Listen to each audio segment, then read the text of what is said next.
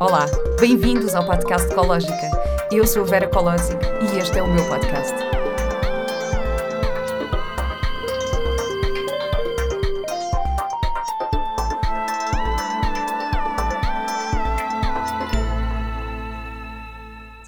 Olá e bem-vindos a mais um episódio do podcast Ecológica.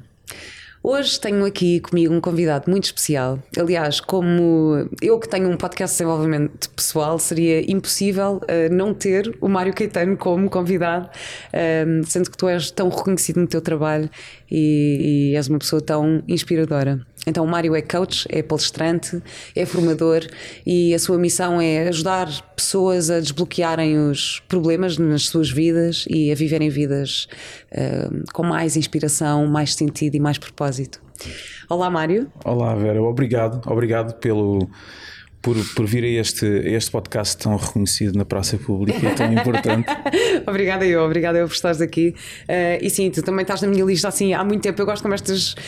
Há, há nomes que, que, são assim, tipo, que tens um podcast de desenvolvimento pessoal, tens que ter certas pessoas e tu és uma delas mesmo. Obrigado. Por isso estou muito contente finalmente de poder ter esta, esta conversa contigo.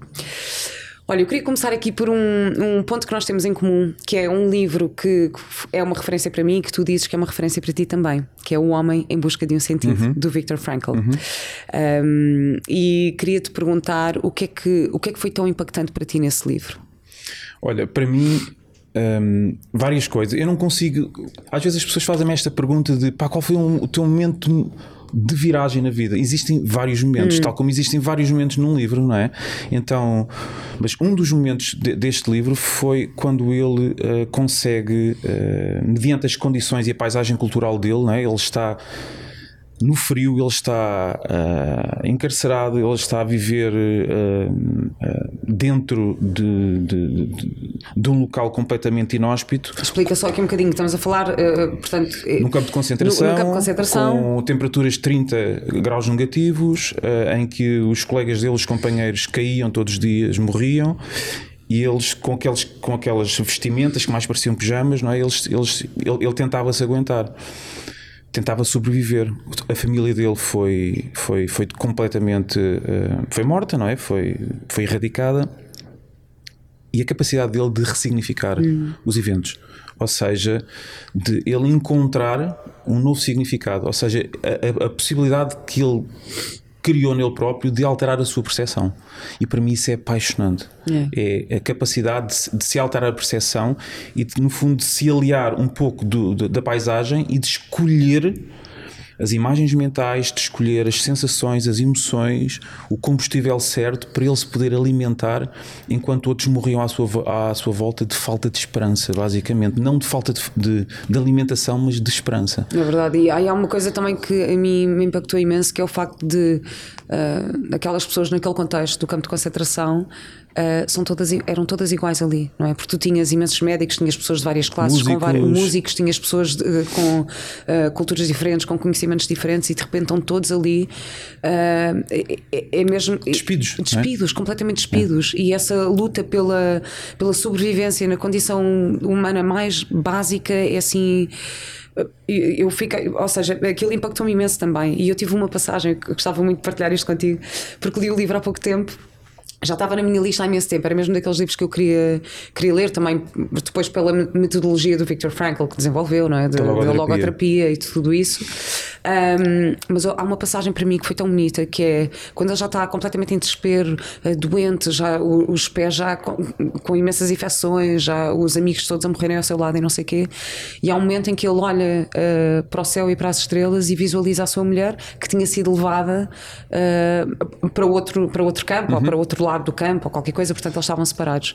E ela diz que. E ele descreve que olhou para o céu e que visualizou a mulher e que aquela visão do amor era a grande motivação que o fazia estar ali. Para mim, juro-te, eu chorei. Era a estrela, era, era a estrela, era a é? estrela dele. É. E então era aquele amor, aquela visão do amor que ele tinha que lhe estava a dar o combustível para ele conseguir aguentar aquilo. Sim. Bem, isso, isso tocou-me imenso essa passagem, até fico emocionada a pensar nisso. Foi mesmo, sabes, aquelas que tu, que tu sublinhas e dobras a página Sim, do livro. sim. Um, Isto é capacidade de direcionar a nossa mente. Em vez dela andar à, à solta como um papagaio de papel numa praia, num vento, no meio do vendaval, ele teve essa capacidade, ele desenvolveu essa capacidade e passou aos outros. Contribuiu para que milhões de pessoas conseguissem melhorar as suas vidas mediante a sua enorme dor, o seu enorme sofrimento. Isto é uma coisa incrível. É incrível, é incrível mesmo. E depois o Viktor Frankl, um, ele era psiquiatra, certo? Uhum. E depois desenvolveu a logoterapia, que era um um processo terapêutico baseado na, na- nesta questão do sentido, não é? Na busca do sentido. E tu falas muito nisto também, Sim. na questão do sentido. Um, como é que tu achas que nós podemos encontrar um sentido nas nossas vidas? Olha, essa é uma. Eu, eu adoro desmontar as questões, não é? Porque quando nós. O, que- o que é que conduz o nosso pensamento? São as perguntas. Então a qualidade das perguntas define a qualidade das respostas que nós vamos obter e que define a, nova- a qualidade das novas perguntas que nós vamos fazer. E quando nós perguntamos como é que eu posso encontrar sentido para a minha vida, essa é uma pergunta armadilhada. Porquê? Porque nós, o, que nós estamos aqui a fazer é que a vida nos mostre um sentido, não é? Que a vida nos mostre um sentido. E isto é algo extremamente injusto para a vida. É extremamente injusto. Porque estamos à espera que as coisas tenham sentido, que o nosso emprego tenha sentido, que a nossa família tenha sentido, que as nossas amizades tenham sentido, que, que, que, que, que um encontro com o desconhecido tenha sentido. Então nós re- responsabilizamos os outros de trazerem sentido à nossa vida. E isto é algo extremamente sem sentido. então qual é que achas que é o sentido? É sermos nós a dar esse sentido? É, é a única hipótese que existe. É a única hipótese que eu vejo. Que é qual é o sentido de eu estar aqui a falar contigo? Qual é? Agora pergunto qual é o é? sentido que estás aqui a falar comigo? É, é- é- para já, é divertir-me, é conseguir aprender contigo, é conseguir transmitir algumas, partilhar, transmitir algumas coisas, é conseguir passar um bom momento, é conseguir ajudar, é conseguir contribuir, é conseguir criar impacto, é conseguir deixar um legado. Isto são os sentidos que eu trago. não é? Mas se eu não trago sentido àquilo que eu faço, então eu espero que a vida me traga sentido. E isto é o princípio do sofrimento. Então as pessoas buscam por uma coisa que não existe, que é que a vida tenha sentido. A vida não tem sentido, não existe sentido na vida. O que existe é o sentido que nós damos à vida. E isto, este, este, este pequeno volte-face muda o jogo completamente, porque isto é um jogo. E tu, tu estás aqui a falar também em, em sofrimento, então achas que esta, esta procura no exterior é o que traz mais, mais sofrimento? Ou o que é que tu achas que. Qual é para ti a melhor definição de sofrimento? O sofrimento ele está ele tá assente nas ilusões que nós abraçamos. Nós estamos permanentemente a abraçar ilusões. A ilusão da comparação. Nós comparamos-nos com os outros. Estou bem vestido, estou mal vestido. Tenho muitos gostos. O outro, porque é que os outros têm mais gostos que eu na- na- na- nas, nas minhas, na- nas páginas? Não é? Então, existe, existe algo que é semeado, que é a ilusão da comparação, agregada à ilusão da insuficiência. Então nós sentimos insuficientes desde que nascemos. Porquê? Por causa das métricas que nos apresentam na escola e que nos fazem sofrer, ou que nós escolhemos sofrer com um sistema que está falido e qual- ao qual nós nos estamos a tentar apegar ao máximo. é? Nós, nós, nós ah, ah, ah, buscamos bens para compensar aquilo que não temos. Que bens? Bens materiais. Eu estou a falar aqui de objetivos extrínsecos. O princípio da depressão, e a Organização Mundial de Saúde qualificou como a depressão como a doença número um em jovens adolescentes, atualmente. Uau, Porquê? bem, Porquê? Porque existe uma troca, uma troca de objetivos intrínsecos por objetivos extrínsecos. A nossa, a, a nossa cultura diz-me só uma coisa: são dados recentes? Porque, são, são- porque são dados de há dois anos atrás. Sim, porque eu começo a pensar, ou seja, eh, eh, que a depressão é de facto algo muito comum, eh, mais eh, até do que, do que muitas vezes se sabe. No entanto, falar-se nisso agora em jovens eh, adolescentes poderá estar ligado também com esta questão das redes sociais, de, de- deste excesso de informação e de comparação, este excesso de comparação As que redes existe. sociais são veículos. Exato, exato. São sim. só veículos. Mas estou a perguntar a questão de, de se isso agora é recente, porque será que está uh, Este estudo ligado? tem dois anos. Este, este estudo tem- tem dois anos. E está ligado de uma forma mais superficial às redes sociais. Mas se nós formos entrar num caráter mais profundo, está ligado a uma ferida. Está ligado a uma ferida. Está, que está ligado a uma ilusão. Outra vez. E quando nós nos ligamos e abraçamos as ilusões, nós sofremos. E esta é a ilusão do quê? A ilusão da máscara. A ilusão da insu- da insuficiência a ilusão da, da- do sucesso. O que é que é sucesso? Então, está definido que ocidentalmente sucesso é o quê? É ter um, um- um- um- uma conta no Instagram ou no Facebook com um determinado número de gostos, é ser correspondido desta forma, é conseguir alcançar um, eh, sete dígitos quando se lança uma empresa, é conseguir é conseguir sair à noite e ser reconhecido, é conseguir comprar aquele carro e aquela casa o mais rápido possível para que então possa ter segurança. Isto, isto são ilusões. Então, isto são objetivos extrínsecos. É um caminho para fora. E isto cria dependência. Porquê? Claro. Porque cria insuficiência. Porquê? Porque no fundo, no fundo, isto está baseado na falta, numa ferida e numa energia distorcida há muito tempo atrás na nossa infância. E enquanto não existir esta cura, o sofrimento ele vai aumentar. Então é necessário, na minha opinião, ajudarmos as pessoas a, a- a- a- focarem-se nos objetivos intrínsecos. Objetivos intrínsecos. Em quem é que eu me estou a tornar? Como é que eu quero contribuir? Que legado é que eu quero deixar? Como é que eu posso ajudar esta pessoa? Deixarmos a cultura do me, myself and I e conseguimos fazer esta transição para pá, como é que eu posso como é que eu posso deixar o meu dia melhor?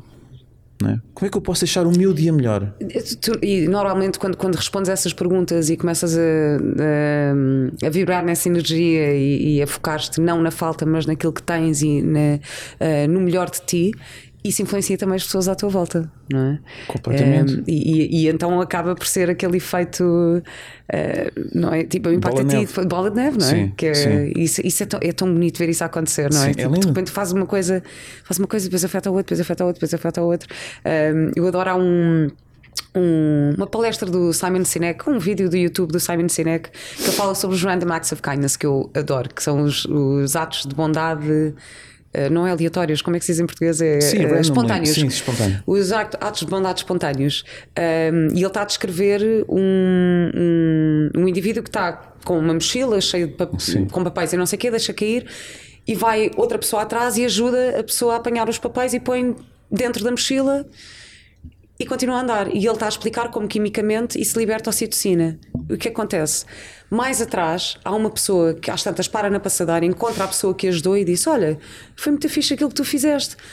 E ele, hã? O quê? Não, eu vi-te a ajudar outra pessoa, isso foi muito fixe. Então, não só cria ocitocina na pessoa que é ajudada, como na pessoa que está Sim, ajudada, sim, sim, sim. como na pessoa que presenciou e testemunhou esse ato de bondade. Sim, sim, sim. Isso é, é, é lindo, não incrível, é? É é incrível. incrível, De repente, incrível. nós todos podemos ter eh, esse impacto e, e, e somos responsáveis por isso. Nós temos esta responsabilidade Sim, de, sim. de fazer o bem, de vibrar no bem para conseguir espalhar sim, o bem. Sim, sim, não sim. é? E, e isso que tu estás a dizer é tão importante porque o permitir-nos ter, termos momentos em que lidamos com o desconhecido para conseguirmos sermos surpreendidos está provado pela ciência que é essencial para que nós consigamos então dar sentido às coisas. Olha, neste momento estás a dar sentido a este gato que está, a beber água da tua chávena. Estou. apareceu no momento certo, na hora certa, e pronto, e está impactado. E agora vai dizer aos outros gatos: Olha, estão ali duas chávenas de água. E agora a vai- outra, agora é. vai a minha.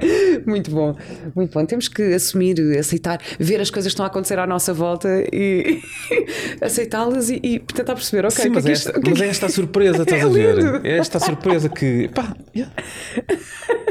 É lindo estas coisas que acontecem, eu adoro. Mas olha, voltando aqui também à tua definição de sucesso, é muito, muito engraçado porque eu agora. Uh, estou a fazer uma novela, que é uma coisa que eu não fazia há 5 anos. E no outro dia fui entrevistada e perguntaram: Ah, Vera, mas uh, uh, pronto, e não fazias por. não tens feito novelas, é por escolha. Porque, entretanto, eu estive a viver outra vida, não é? Tive, e, e, e que vou continuar a viver. Criei este projeto, criei a Ecológica um, e teve muito a ver com eu de facto encontrar o sentido.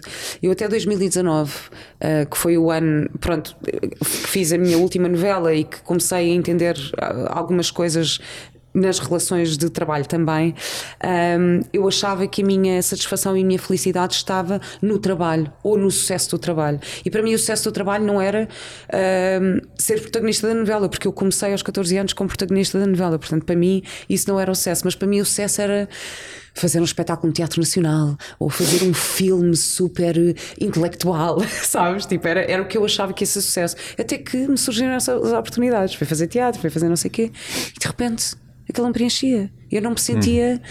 não sentia que aquilo estava que estava a ter sucesso, ou que, que, que eu estava a sentir-me uh, bem naquilo que estava a fazer. E depois é que eu percebi: ah, espera, não, não é o trabalho, é a minha forma de estar no trabalho, é, é a minha forma de aproveitar isto, é o que é que isto me vai trazer. Depois eu percebi, ah, as novelas, isto é sobre relações humanas, isto é incrível porque uh, aqueles são equipas uh, muito compactas, não é? Que estamos ali durante 10 meses, 12 horas por dia, 6 dias por semana, portanto é um, é um trabalho muito intenso nesse sentido, não é? Que estamos ali quase fechados numa bolha. E eu às tantas percebi, ah, há muito a aprender aqui. Ah, eu tenho muito a aprender aqui em nível da resolução de conflitos, um, como é que se lidam com os obstáculos, os objetivos. Isto é que é o verdadeiro sentido. Então, a partir daí, quando eu descobri esse verdadeiro sentido, comecei a encarar o meu trabalho de atriz com, outras, com, outra, com outros olhos e a investir mais tempo neste neste trabalho, não é? Na ecológica e na partilha desta experiência. Por isso, obrigada também por isto, que é falarmos de facto o que é, que é isto Sim. do sucesso. Sim, para mim, eu, eu, para mim a minha definição de sucesso é sentir-me bem com o papel que visto. Uhum. Esta é a minha definição de sucesso, entendes? E para me sentir bem com o papel que visto, eu preciso de a despir várias vezes, porque não posso. O Mário de, de amanhã ele não pode ser igual ao Mário de hoje. Uhum. Ou seja, há uma parte que tem que morrer.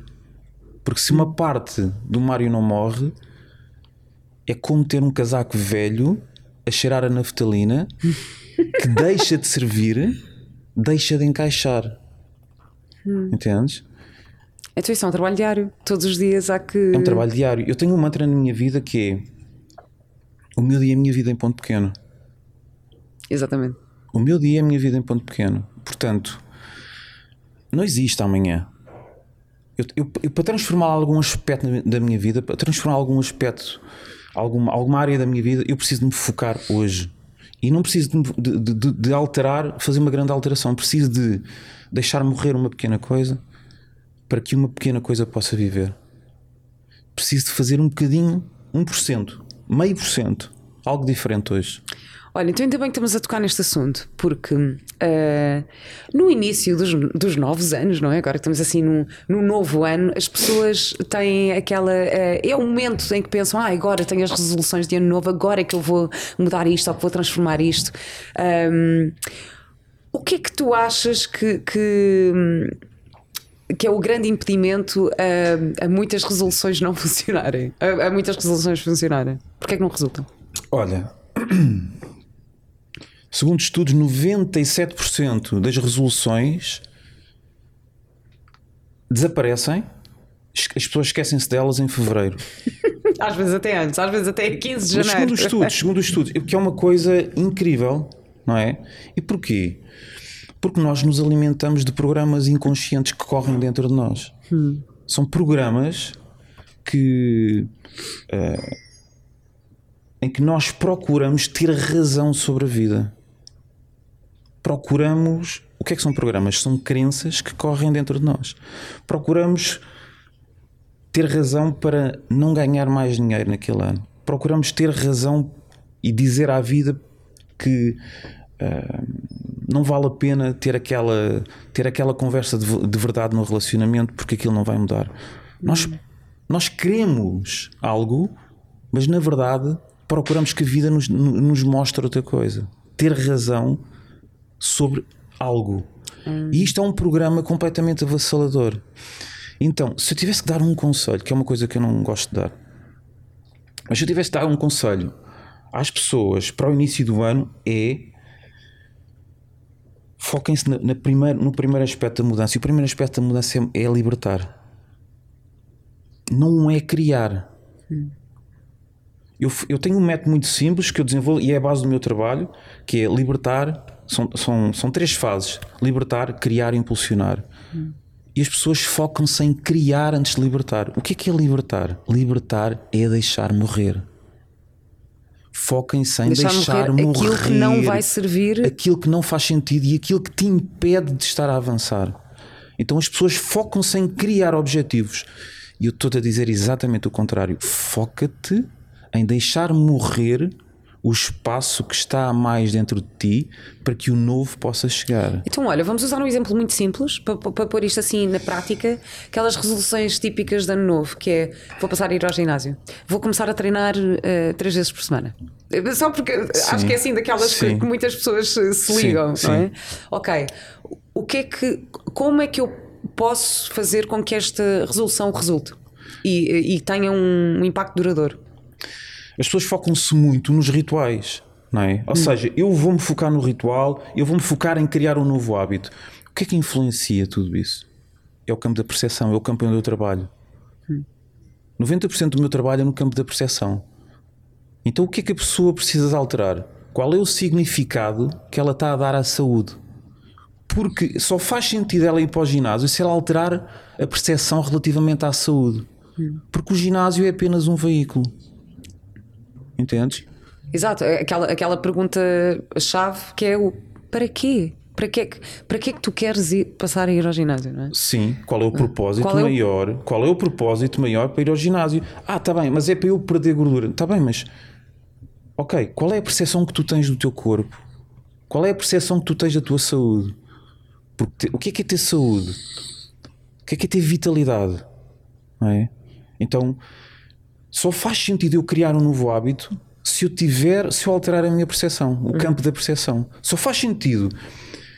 Eu realmente, e as pessoas adoram isto, não é? Que é, eu preciso de uma pessoa. Eu, este ano eu vou-me focar numa pessoa que me, que me, que me preencha, que me, uh, que me ame e que me, uh, que me realize. Mas qual é a percepção por trás disso? Tu mereces isso?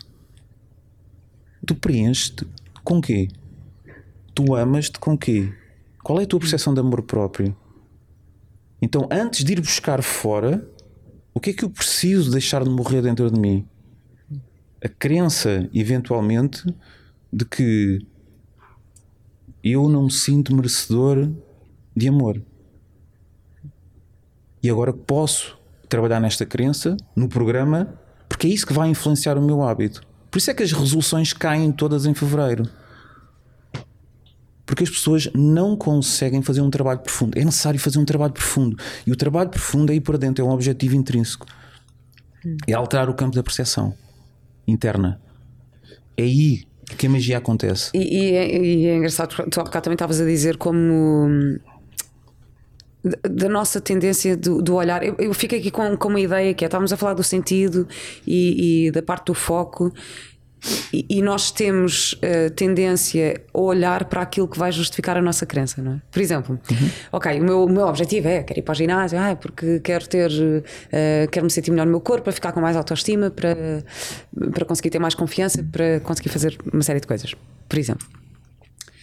Mas eu tenho uma crença intrínseca que eu não sou capaz. Uhum.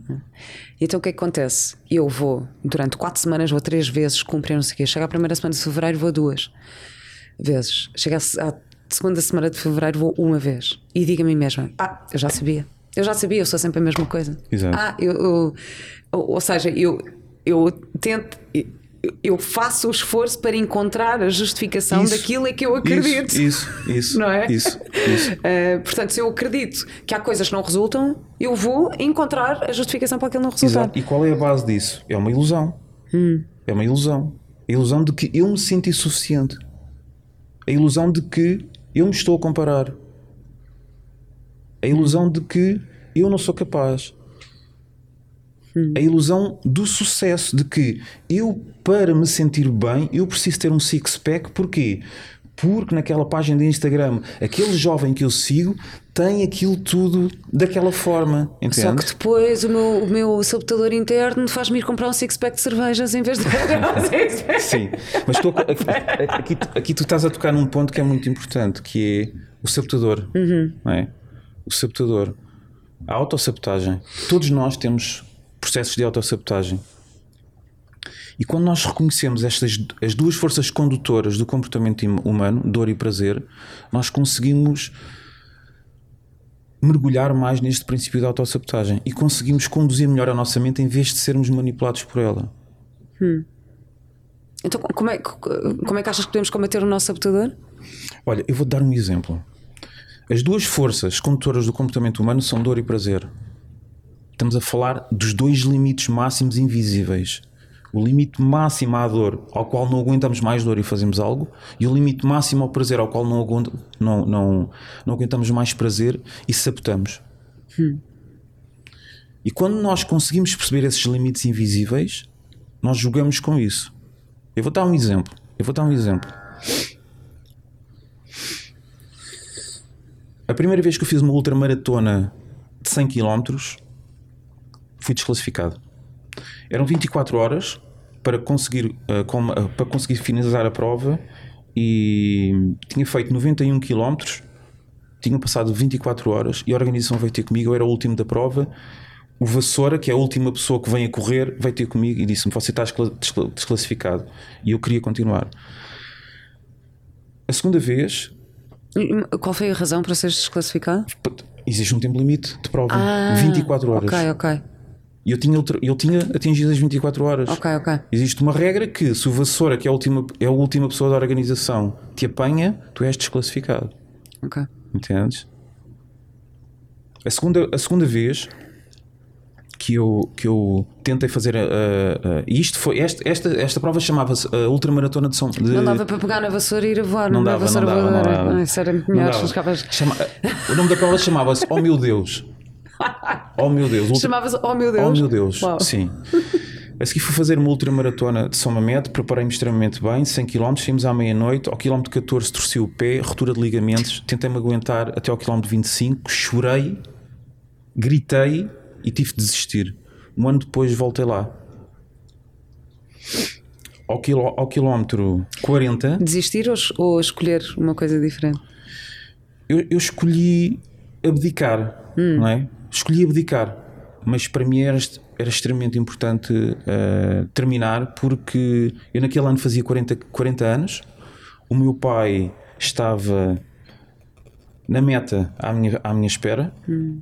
Uh, consegui reunir-me com ele 14 anos depois de estarmos separados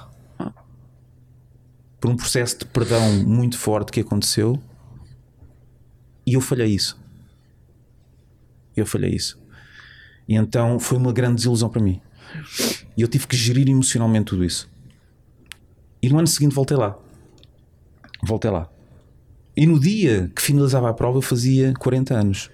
Dia 17 de maio de 1900 e qualquer coisa. Coisa não lembro. 1900, no antigamente.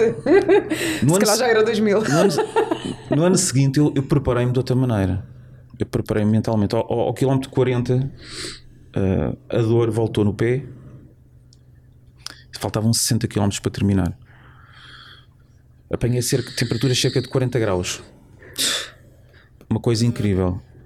Mas eu, eu dentro de mim levava preparado as duas forças condutoras do comportamento humano, o meu limite máximo de dor e o meu limite máximo de prazer. Hum. Eu levava imagens porque eu sabia que o meu corpo ia me pedir para desistir. Hum. Eu levava imagens preparadas para me impulsionar. Uma delas era uma imagem de alta dor em que eu não aguentava mais dor e avançava. Era a imagem das minhas três filhas toxicodependentes um, a prostituírem-se um, completamente abandonadas porque o pai não foi capaz de ser um exemplo e de cumprir Ei, o fogo. objetivo. Bem, Mário, foi isso é. E eu trouxe isso de- para dentro de mim e quando eu não aguento, quando o meu corpo não aguentava mais, essa imagem que estava tão real dentro de mim, que semeada, criada propositadamente, não me permitiu sabotar-me. Sim, mas, mas aí mas também tens de conhecer o teu corpo o, Tem- suficiente para saber. Tenho que conhecer a minha mente. Sim, conhecer a tua mente. Tenho que conhecer a minha mente e perceber quais são os processos de autossabotagem da minha mente. Ao contrário, eu levava uma imagem de prazer enorme delas a abraçarem-me na, na meta, a beijarem-me e encontrar um sentido maior para aquilo que eu estava a fazer. E eu jogava com dor e prazer ao longo da prova toda, quando o meu corpo estava a vacilar. E é isto que eu faço, é isto que eu faço. E eu- chegaste ao fim. Cheguei ao fim. Cheguei ao fim, fiz a prova em 21 horas e 47 minutos. Ao partir do, a partir do, minuto, do, do, do quilómetro 40, quase não conseguia correr, mas corri. Dois dias depois fui ao osteopata e ele disse-me que eu tinha um osso fora do sítio. Fiz 60 quilómetros da prova com um osso fora do sítio. Mas fiz. Porquê? Porque quem controla o meu corpo é a minha mente. Sim, mas não achas que também é é muito importante teres um. um- Ou seja, tu conheceres bem os limites do teu corpo também. E pergunto isto, eu vou- vou-te contar o, Eu acho o que, porquê de eu eu estar a acho que é questionar isto. Eu acho que isso é espetacular. E, e agora dávamos, podíamos falar aqui vou- mais três podcasts É verdade, é verdade, mas eu vou te dizer porque é que eu estou a questionar isto. Porque o ano passado eu fui eh, subir o pico, levei um grupo de seis pessoas a subir o pico e levava três guias para, hum, para, que, para, que, para as pessoas que quisessem ir voltando, ter Certo. aquela segurança. Pronto, chegámos ao fim, já só éramos nove. Já estávamos no marco dos. Ainda não tínhamos chegado aos 2 mil metros, estávamos quase nos 2 mil metros. E, chegámos, e já, eh, portanto, éramos só os nove e o último guia disse: Olhem, agora isto é mesmo, nem vou olhar para trás, isto é mesmo para os resistentes, é para, para subir. Hum, é sempre a subir, agora já não vou olhar para trás. Ok, vamos. Havia uma, uma das pessoas do grupo que hum, tinha uma questão cardíaca e não disse nada e assinou um, um, Termo. um termo a dizer que podia e não sei o quê. E às tantas nós estamos a andar e ela caiu para o lado. Bem, e de repente ficámos todos, já não estávamos, ou seja, no pico tu tens aquelas, tens as paragens que vais fazendo, que são os sítios mais protegidos, que é para beber água, para comer um snack, para não sei o quê, mas entre um e outro estás um bocado desprotegido na montanha, não é? Não tens propriamente uma rocha que te possas estar a abrigar, pronto, é um bocadinho. E já estávamos a 10 graus negativos, por aí, não- pronto. Ahm, esta pessoa caiu para o lado e às tantas ficámos ali, ok. E agora? Ela nem para a frente nem para trás, já não dava nem para a frente nem para trás. Depois estava o guia a fazer exercícios de respiração, ah, ele também sem saber, ela não queria chamar resgate nenhum porque queria, não queria afetar o grupo. Depois ela estava tanto com, com, com aquela questão do, do servir, do servir os outros, não, porque eu agora não. É tipo, não, também tens que conhecer o teu limite e tens que saber quando é para parar, é para parar. Pronto, ficámos lá, ficou o grupo todo lá, duas horas e tal, em condições bastante extremas, à espera do resgate e não sei quê, e ela foi para baixo, mas pronto, mas aquilo podia ter. eh, podia não ter corrido bem, correu tudo bem, mas podia não ter corrido bem. E. E isto porque ela queria tanto, eh, ultra- eh, queria tanto superar os seus limites e já o tinha feito no dia anterior. Nós no dia anterior tínhamos ido a umas grutas, tínhamos ido à, ah, tínhamos ido à Gruta das Torres eh, no Pico também, e ela também sofria um bocadinho com claustrofobia não sei o quê, mas conseguiu. Eu fui ao lado dela e não sei o quê, conseguiu atravessar a gruta e já tinha superado esse limite. Então queria superar o outro limite que era subir o pico, mas fisicamente não tinha condições ah, para superar esse limite e pôs-se em risco não só a si própria, como ah, ah, pronto, O grupo. O grupo. Ah, e aí eu fiquei-me a questionar: que é, ok, ela tinha uma motivação tão forte que queria ultrapassar o limite e não sei o quê, só que acabou por. hum, Ou seja, a consequência acabou por ser talvez maior do que se ela tivesse ouvido e escutado o seu corpo quando era a altura de, de voltar atrás. Talvez pelo medo de desistir ou pela, sei lá, se calhar porque o desistir para ela tinha um significado eh, de fraqueza, não sei, estou, estou aqui já estou a, a especular. Mas, mas percebes o que é que eu estou a dizer? Por isso, onde é que está essa, essa linha entre, entre a tua motivação pela dor e pelo prazer e pelo, não o sabotador, mas a tua consciência útil que te vai fazer parar no momento em que tu deves parar?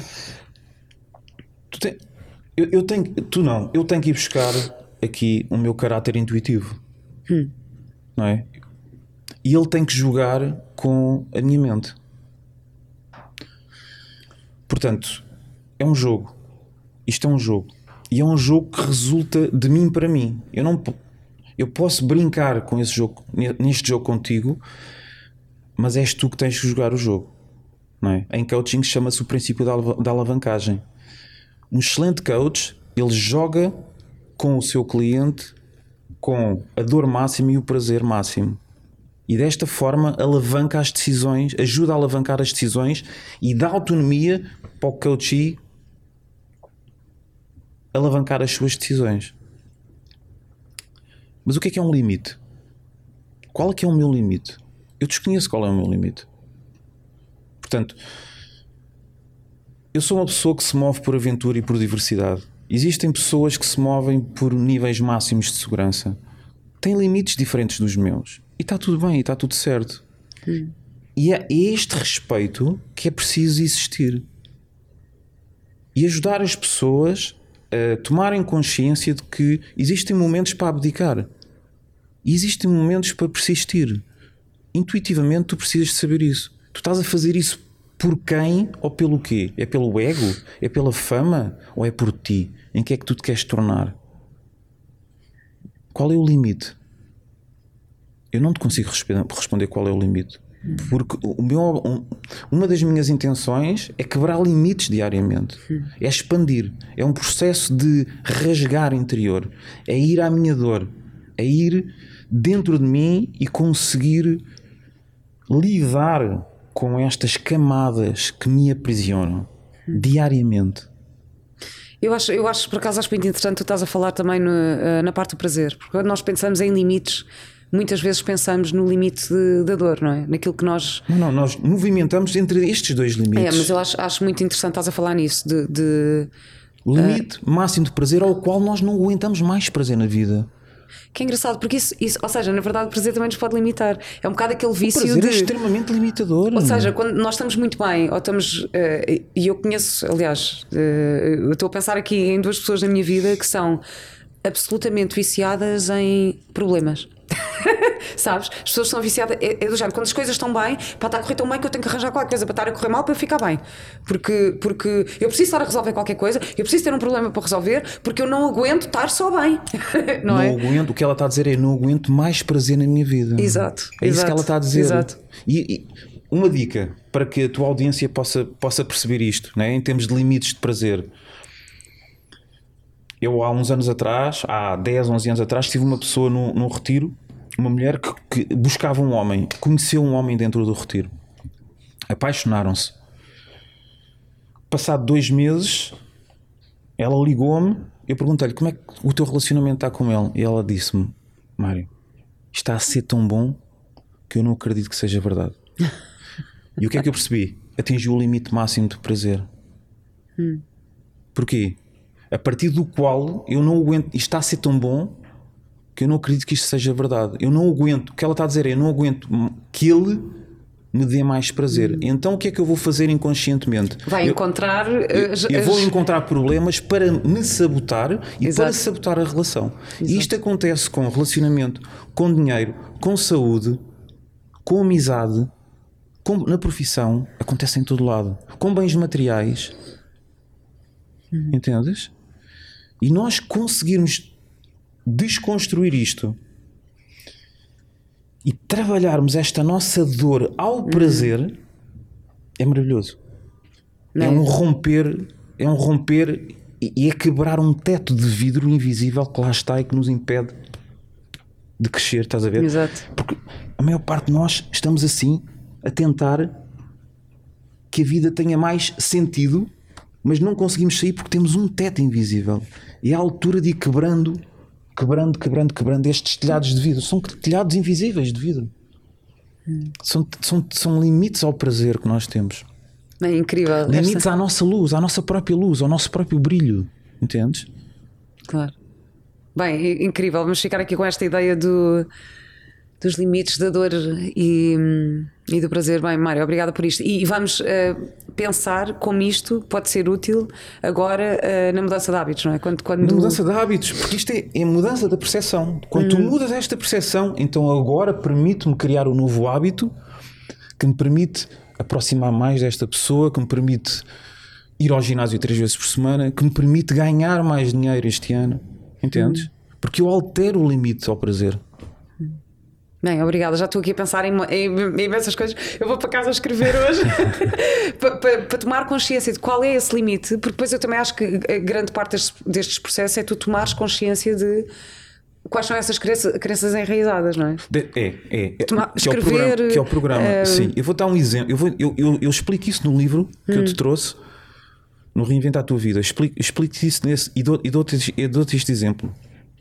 Que tenho, na, que tenho aqui o livro e tens o bloco de notas. É para tu tirares as tuas notas. Tu a, lês o livro, lês o livro. Tu vais ler este livro numa manhã, em 4 horas. Uhum. E depois tiras as tuas notas. E uma das coisas, uma das histórias que eu conto aí é a minha, é a minha história. Eu gosto de contar as minhas histórias.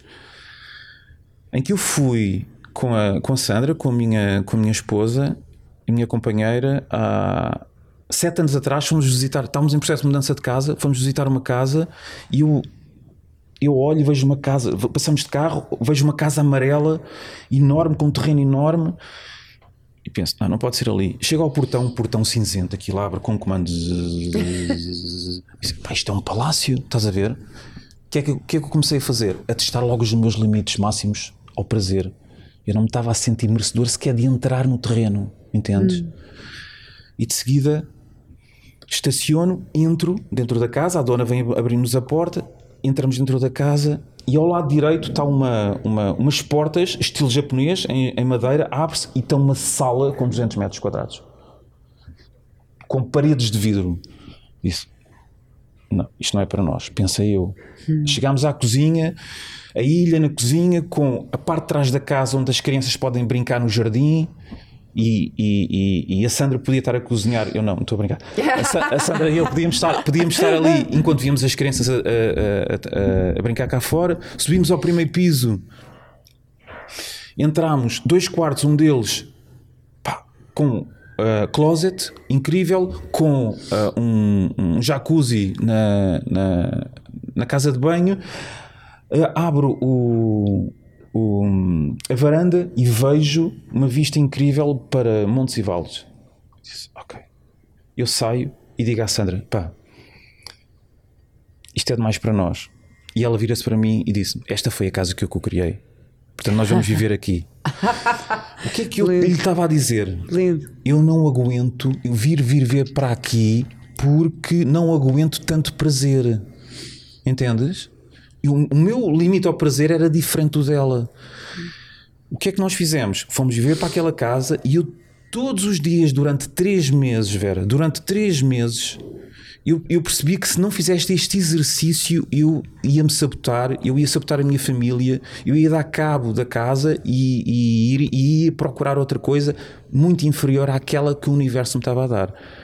Que era levantar-me todos os dias agradecer, agradecer por ver aquele vale na varanda, por ouvir os pássaros, por ver as minhas filhas a brincarem e não é um processo fácil. Hum. Ou seja, a consciência. E, e, tu tinhas a tendência para encontrar desculpas para não gostares, para arranjar defeitos para casa. Tipo, como, como achavas que não eras merecedor de achar uh, não, isto, isto, está errado, isto não estamos Completamente. Então, porquê? Que é o quê? Início da nossa conversa. Claro. Justificar à vida que eu não sou merecedor daquilo que a vida me traz. Uhum. E isto é mind-blowing. Uhum. Não é? Isto é completamente transformador. E isto acontece sempre, sempre, sempre, sempre, sempre. Sempre uhum. na nossa vida. Ou seja, qual é o meu limite hoje máximo ao prazer? Ao dinheiro uhum. que eu ganho. Entendes? Eu fui à falência financeira quando me tornei coach por causa disto. Hum. Por causa disto. E eu costumo dizer: esta foi a grande prenda que o universo me trouxe, que é Mário, look at you. Olha para ti, olha para dentro. Não há ninguém a culpar. Podes culpar a crise, podes culpar os amigos que desapareceram, podes culpar quem tu quiseres, podes culpar a ti porque colocaste a tua família nesta situação. Olha para ti. Agora trabalha aos teus limites. E quando tomas essa decisão e tu acordas, acordar é olhares para ti e dizeres: Eu sou muito maior do que os meus limites, eu sou muito maior que os meus programas, eu sou muito maior do que as minhas crenças que me limitam. E agora vou-me vou construir, agora vou-me reconstruir. E isto é um processo até o nosso coração parar de bater. Pois é, Mário, obrigada. Eu identifico-me imenso com isso e com, olha, a parte financeira também.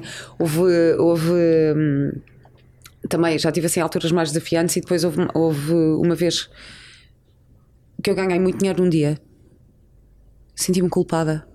Claro. Comecei-me a sentir culpada. Tipo, ah, não, não eu sinto-me a sentir culpada. Mas para lá, mas isto é resultado do meu trabalho. Espera, comecei isto foi só. E aí eu comecei a perceber, ah, qual é a crença enraizada que eu tenho aqui que me faz não conseguir ganhar mais dinheiro ou juntar mais. A impressão digital, financeira. Porque, exatamente. Tu estavas a falar da tua impressão digital financeira. Hum. Que é o que limite, estavas a falar dos teus limites. Exatamente. Dor e prazer. Relativamente a um veículo que é, que é dinheiro. É só dinheiro. Olha, tenho muitos exercícios para fazer.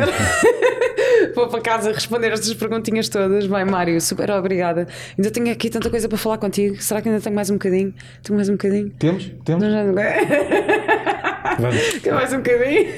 Não, queria só. Vou tentar abordar assim este Sim. tema assim muito Sim. rapidamente, que é. O, o teu grande despertar deu-se porque tu estavas a, a viver uma vida que depois percebeste que não era a tua vida, não é? Que era os sonhos dos teus pais. Sim, certo? Foi isso sim, que aconteceu. Foi. O que é que tá, é estavas a fazer? Estavas a fazer um curso? Estava a tirar o curso de gestão de banco e seguros com 21 anos de idade. E nesse momento eu constatei a minha grande tristeza. Hum. Eu percebi que era uma pessoa triste. Pela primeira vez na vida admiti que eu era uma pessoa triste. Hum. Entendes? E, e, percebeste que estavas a, a, cumprir os desejos dos teus pais. Completamente. Eu vou-te explicar. Isto é, é uma coisa que me está aqui. Eu, quando li isto sobre ti, ficou-me aqui, ficou-me a bater.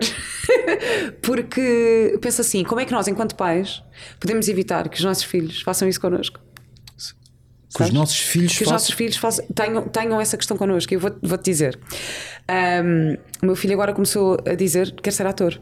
Pronto. E está tudo bem, e é, e é normal, e eu olho para ele e reconheço isso como um sonho dele. Até que ponto é que isto é o sonho dele e não é uma projeção Sim. minha e do Sim. pai, não é? Que somos os dois atores e é também o meio em que está a crescer. E depois, ao mesmo tempo, tenho aqui outra questão que é: eu, eu sempre, pronto, quando trabalhava com muitos atores à minha volta que tinham filhos e eles chegavam, chegavam a dizer: Ai, agora, ai, agora o meu filho quer ser ator, nem pensar, eu já lhe disse que nem pensar. E eu fico assim: Mas como assim nem pensar? Se é o teu sonho, tipo, és tu que estás a fazer isso, como é que tu és capaz de dizer ao teu filho nem pensar? E eu que penso, eu comecei a ser atriz, eu tinha 14 anos, eu era uma criança, não é? Portanto, o, o meu filho quer ser ator, eu digo: Ok, sim, claro, ok, é mesmo isso que tu queres, o que é que te apaixona nisto? Um, mas estás, estás, a ver qual é a minha questão? Que é, Sim. é um, como é que nós, enquanto pais, podemos uh, evitar que, que eles uh, estejam a cumprir os nossos sonhos e depois chega um momento e que percebam que afinal não é isso? Uh, até que ponto é que é mesmo um sonho deles ou quando é que é uma projeção? Percebes? Olha, olha, um dos meus temas de vida com o qual eu trabalho com as pessoas é o propósito de vida. Hum. O propósito de vida ele está assente em quatro fases. A segunda fase do propósito de vida é a codificação. Ou seja, nós estamos codificados, nós trazemos um código. Nós trazemos um código. E o código tem a ver com o fazer. Estás a falar em nível espiritual? Ou... Não, estou a falar em nível prático. Em nível prático. Porque agora avançávamos com outra situação que era o que é que é espiritualidade. Hum. Sim, certo? sim, mas isso fica para o próximo episódio. O que é que é a espiritualidade? Então, o propósito de vida é uma coisa muito prática muito prático e de uma forma muito simples. Muito, forma muito simples. O que é que é o propósito de vida? O propósito de vida é aquilo que nos permite converter a abstração, amor, compaixão, diversão, carinho, abundância numa coisa prática. O propósito de vida traz-nos da abstração o céu à terra, hum. a realização pessoal. Nós procuramos o grande tesouro. O que é que é a realização pessoal? É nós sentirmos em paz interior e livres. Liberdade e paz interior é das coisas mais ambicionadas pelo ser humano. Hum. É isso que nós buscamos diariamente. O propósito de vida é o veículo para que isso possa acontecer. Para que isto possa acontecer, nós precisamos de fazer determinadas coisas. Fazer. Ou seja, sermos práticos. Uhum. Eu ajudo as pessoas a identificarem um código. O código é composto por várias ações que nós trazemos imbuídas nas nossas células desde tempos ancestrais, ou seja, aqui entra o campo da espiritualidade, desde lá para trás, antes de nós nascermos. E tu fazes isto com os teus filhos? Eu faço isto com as minhas filhas. Eu faço isto com as minhas filhas. Como é- como é que- Nenhuma das minhas três filhas até agora quer fazer aquilo que eu faço e que a mãe faz. Hum. É bom ou é mau? Não é bom nem mau, é o que é. Ponto final, parágrafo. É o que é. Claro. Portanto, para que isso possa acontecer, eu e a Sandra precisamos de estar permanentemente a colocar-nos no papel de observador, que é o não interveniente, tentarmos não, tentarmos não influenciar ao máximo, porque estamos sempre a influenciar com o nosso comportamento, é a maior forma de influenciar. Então, o que é que eu quero, acima de tudo? Influenciar as minhas filhas a serem pessoas centradas e a buscarem a sua verdade, fazendo aquilo que traz sentido às suas vidas. E, e são várias coisas, porque o que traz sentido às nossas vidas são várias coisas, não é uma coisa. Pode ser agora ser ator, mas pode ser cultivar rosas, e pode ser simultaneamente subir montanhas, e pode ser passear cães, e pode ser contar andotas, e pode ser trabalhar em madeira, e pode ser programar, e pode ser ah, ah, fazer trabalho de contabilidade. Estás a ver? Portanto, tudo isto pode fazer parte do teu código. E sou eu agora. Esse, esse código estava muito parecido com. Não, Estás a não imagina que. que- E tu precisas de perceber É todas estas partes separadas de ti que nunca estiveram separadas, só estão separadas porque o teu programa te diz que elas estão separadas e que tu tens que escolher uma delas. E não tens que escolher uma delas porque tu és tudo. Isto que faz sentido para ti. E enquanto pais, nós tornarmos observadores das- do, do desenrolar da história dos nossos filhos que é extremamente desafiante. Porque, mais uma vez, nós estamos a influenciar tu. Tu, quando vais para a frente da televisão, influencias o comportamento do teu filho. Eu, quando vou para cima de um palco, influencio o comportamento das minhas filhas. Não é? Mas tentarmos ao máximo que eles percebam que nós não somos aquilo. Eu não sou o coach. E tu não és a atriz. Tu nem sequer és a Vera. E eu nem sequer sou o Mário. Entendes? Apenas te atribuíram um nome a ti e a mim. Tu nem sequer és, és a tua mente, nem sequer és, és o teu corpo, nem eu. Então quem é que tu és? E este é o processo da busca para tu te tornares em algo que esqueceste desde que nasceste. E isto é um trabalho, it's a full-time job. It's a full-time job, é verdade. Estamos aqui, podes crer, é mesmo. Isto dá trabalho, isto dá muito trabalho. Às vezes as pessoas acham It's "Ai, que a giro." daily full-time é job. verdade, é verdade, daily full-time job mesmo. E estar atento, acho que é isso também. Conseguirmos estar Portanto, atentos aos, Portanto, aos sinais e aprendizagens. ótimo. És ator, queres ser ator hoje? Ótimo. Mas espera lá, o que é que tu gostas também? Jogar a bola? Ótimo. E mais? Tocar eh, bateria? Ótimo. Mais? Ler? Não, não é a tua cena. Cozinhar? Ótimo. Eu, eu tenho, eu vou dar o exemplo. A minha filha mais nova com a mais velha, a mais velha tem 19 anos, quase 20 anos. E a mais nova tem 12 anos. Elas já gastaram meses da vida delas, para não dizer anos, a, a fazerem pequenas construções, fazem cidades inteiras na minha sala que tem 200 metros quadrados. Construções que tu não imaginas. Às vezes eu não consigo entrar na sala. Eu não encontro sentido para aquilo, mas eu não tenho nada a ver com isso porque eu sou apenas um agente. Então eu posso chegar lá e dizer, pá, quero isto tudo arrumado em 5 minutos. Ou ter- assumir o papel de observador e dizer assim: espera lá, ah, isto é sobre arqui- arquitetura, que é o meu programa. Mas se eu me dissociar do programa da Ah, que arquitetura, eu posso olhar e dizer assim: não, não, isto é apenas o meu programa. Ai, que Porque o que, ela, o que ela está é a construir uma cidade virtual, outra realidade. E isto está nos genes dela, isto vem de trás, isto vem de outras vidas, Muito isto engraçado. vem de, Sabes que de- filho- outras paragens. O meu filho a adora ver? fazer construções também, seja, seja em lei, inventar coisas, seja em, em cartão, seja o que for. E, e para mim, o meu programa diz: Olha, ele tão criativo, é mesmo é artista. Porque, ou seja, que é o teu tá, programa, não é o programa dele. Exato, mas tu agora estavas a dizer a questão da, da, arquitetura, da engenharia, de não sei o quê. Esquece, para mim ai, é arte. É só o meu programa. pois é, pois é. Não, agora estás-me a deixar pensar, isso é incrível. É? Então, como observador, eu posso, fazer, eu posso lhe fazer perguntas para ele se lembrar do que esqueceu. Hum. Mário, muito obrigada. Olha, Obrigado, espetacular. Nós eh, ficávamos aqui assim muito tempo. Para patronos, ainda vamos ficar aqui mais um bocadinho. Vais trazer aqui um exercício prático de, de respiração. Uh, que podemos usar uh, no nosso diariamente dia a dia também, não é? Portanto, é um, para patronos. Que nos traz centro, não é? Vamos fazer esse pequeno exercício. Só tenho a última pergunta para ti, que é qual é a tua ecológica de vida? A minha ecológica de vida é o meu dia é a minha vida em ponto pequeno. Uhum. Adoro essa. Meu dia a minha vida em ponto pequeno. Sim. Muito obrigada, Mário. Obrigado. Até já. Até já.